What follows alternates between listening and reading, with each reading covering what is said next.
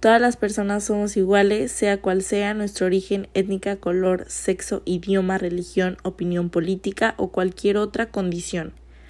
Esto quiere decir que desde que nacemos somos libres de nuestros gustos, pensamientos sobre nosotros.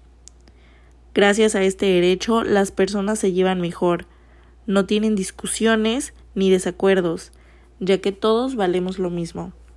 Los derechos los aplicamos en nuestro día a día, ya que son muy importantes. Así recordamos que no importa ni el sexo ni el color y mucho menos el origen para tener las mismas oportunidades. Una de las instituciones que respalda este derecho es Comisión de Derechos Humanos del Estado de Colima.